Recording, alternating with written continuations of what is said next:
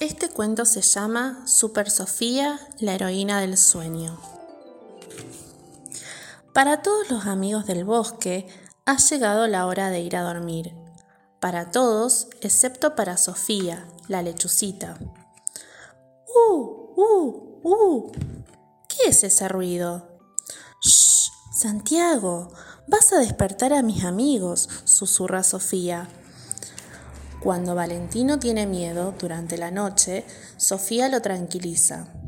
No tengas miedo, es mi amigo Lautaro, el murciélago. Es hora de su paseo nocturno. Sofía también lucha contra los monstruos que quieren molestar a sus amigos. Sofía, con sus ojos que brillan en la oscuridad, vigila toda la noche. Pero cuando amanece, a dormir, Super Sofía.